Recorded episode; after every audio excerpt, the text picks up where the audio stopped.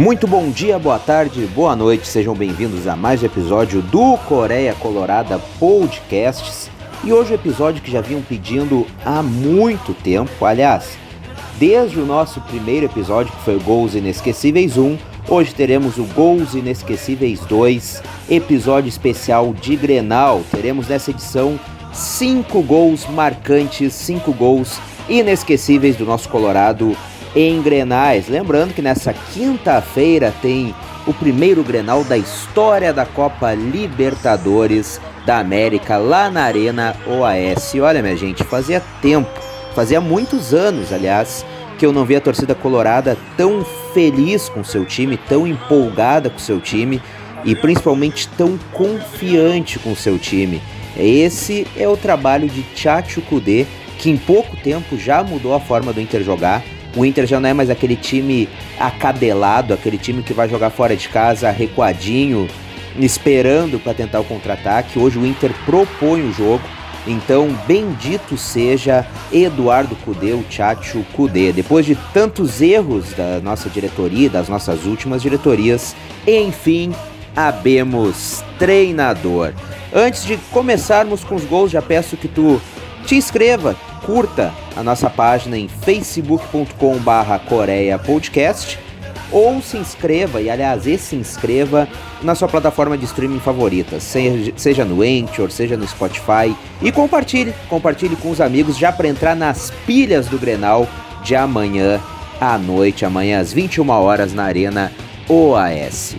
Enfim, vamos começar então com dois gols de Nilson no Grenal do século, Grenal 297, conhecido até hoje como o Grenal do século. No dia 12 de fevereiro de 1989, valeu vaga na final do Brasileirão e também vaga na Copa Libertadores da América. Foi com um a menos, dois gols de Nilson que definiram o Grenal do século. Vamos ouvir. Tem melhor Serginho. Falta levantada agora para Nilson, vai marcar o gol. Gol!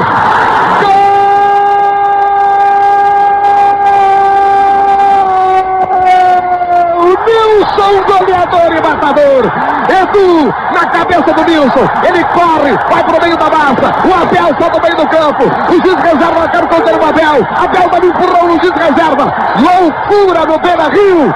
Nilson de cabeça matou Mazarop. O jogo está empatado. Muda tudo a vantagem do Inter, Macedo. E o mais incrível, Ranzolim, é que o Grêmio, com um homem a mais, deixou Nilson completamente livre na entrada da pequena área. Centro pelo alto, cobrança de falta pelo Edu. Nilson de cabeça, sem marcação, cabeceou forte para empatar o Grenal.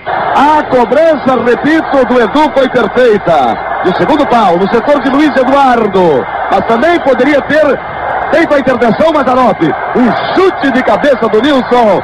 Empatado o Grenal, Italugal. Nilson Exídio parou no ar como beija-flor. Marca o 14 gol no Campeonato Brasileiro. Artilheiro absoluto. Maurício entrou pela grande área, pode chutar, chutou uma bomba, Nilson, gol! Gol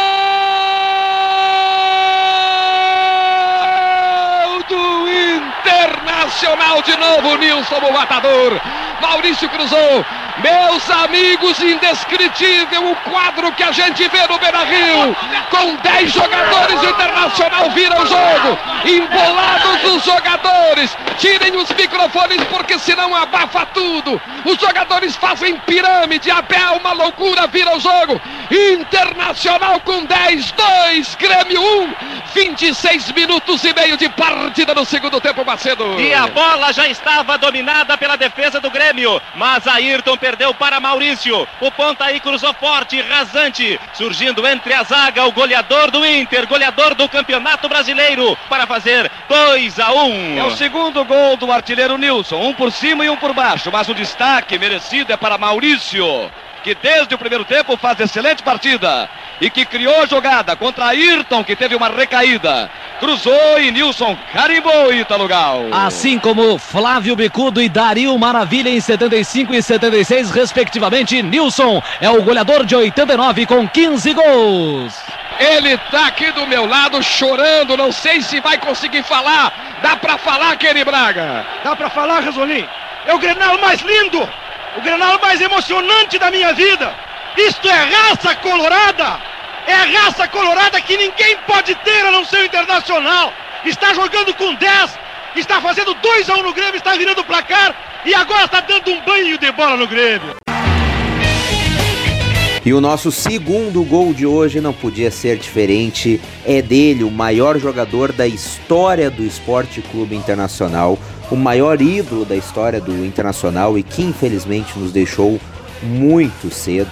Mas você sabe, estou falando dele, o nosso eterno capitão, Fernandão, que em sua estreia no Grenal já foi o autor do gol mil do clássico, já mostrando realmente que teria uma belíssima história aqui. Desde o início, o Fernandão já ficou claro que era um jogador diferente, que era um ser humano diferente e que teria muita história para fazer no Inter, o nosso eterno capitão da Libertadores, do Mundial e que, com todo respeito ao D'Alessandro, que para mim também é ídolo, mas o maior ídolo da história do Esporte Clube Internacional é Fernandão, nosso eterno camisa 9, nosso eterno capitão, que infelizmente nos deixou muito cedo.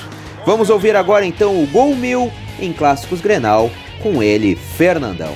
Voltou a bola na ponta direita, Helder Granja dominou, é forte o ataque do Inter, pé direito, suspendeu, Fernandão subiu de cabeça, gol!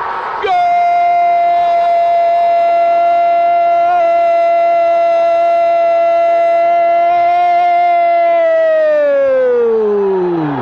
Para tudo, meu povo. Para tudo, meu povo. Estamos no dia 10 de julho de 2004. São 17 horas 41 minutos. 34 minutos da etapa complementar. Fernandão o rapaz que é goiano, que veio da França, está fazendo o gol mil dos Granais.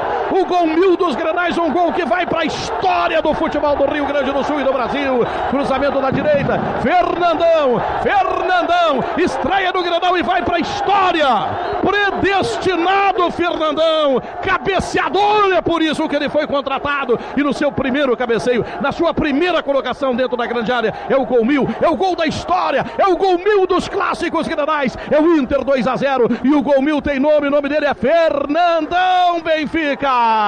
Momento absolutamente sublime na história do futebol e na história do nosso clássico Grenal. Helder Granja, lado direito. O sistema defensivo do Grêmio já estava sendo envolvido de novo. O Helder cruzou no segundo pau. Ali estava Fernandão, que entrou com uma autoridade, com uma competência em campo, cabeceou vindo da Europa para marcar o gol mil na história do Grenal, Fernandão, Inter 2 a 0, Rui. Este é um estreante afortunado. Estreia bem, marca o gol, o gol é o mil dos Grenais e um gol de cabeça muito bem feito, graças à sua impulsão e também à sua altitude. Ele é um homem alto, e, em consequência, cabeceou bem, muito bem. Transol faz dois gols de cabeça e faz 2 a 0 no Grenal, Kleber. Fernandão, no clássico 360, faz o gol mil na história do Grenal e confirma a vitória de número 134 do Colorado. No brasileiro, o estreante Fernandão coloca o Inter em quarto com 23 pontos e deixa o Grêmio em 18 com 15. E o último gol de hoje é um gol de pênalti, minha gente. Você deve se lembrar muito bem desse jogo, o Grenal do dia 15 de maio de 2011, final do Campeonato Gaúcho. O Inter havia perdido o primeiro jogo para os azuis no Beira-Rio por 3 a 2 e tinha uma missão ingrata e difícil no Olímpico. Mas não se intimidou, foi lá, venceu os azuis no Olímpico por 3 a 2, levou a partida para os pênaltis e Zé Roberto, você se lembra dele? Zé Roberto foi o grande destaque desse jogo, mudou o jogo e, claro, foi dele o último pênalti marcado, o gol que deu o título ao Inter, a última volta olímpica ocorrida no Olímpico, claro, de quem sempre foi o chefe, quem sempre foi o patrão naquele estádio, o nosso Internacional. Vamos escutar então o pênalti convertido pelo Zé Roberto que deu o título do Gauchão de 2011 para o Internacional. Zé Roberto para a bola, gol!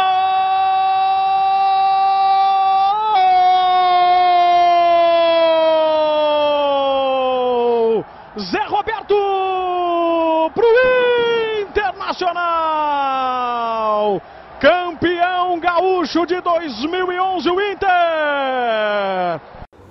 E assim encerramos então mais um episódio pré-grenal para já deixar todo mundo nas pilhas para este clássico da Copa Libertadores da América nessa quinta-feira às 21 horas na Arena OAS. Que seja um grande jogo e que o nosso Colorado possa sair vencedor desse clássico. Olha, tá complicado de dormir essa semana, tá complicado de comer essa semana, tá complicado de parar de pensar nesse clássico, esse clássico tão importante na Copa Libertadores da América. Então tá bem complicado e eu sei que esse episódio pode causar ainda mais nervosismo em vocês, mas é uma forma de já deixar a gente ainda mais pilhado para esse jogo, como se precisasse, né? Mas não precisa, mas é uma forma de deixar vocês mais pilhados ainda para esse baita clássico. Não te esquece então de curtir a página no Facebook, compartilhar com os teus amigos a publicação no Facebook deste episódio. Compartilha nos grupos de WhatsApp também e deixa os teus amigos colorados tão pilhados quanto tu para este clássico dessa quinta-feira. Um forte abraço e até o próximo episódio do Coreia Colorada Podcast.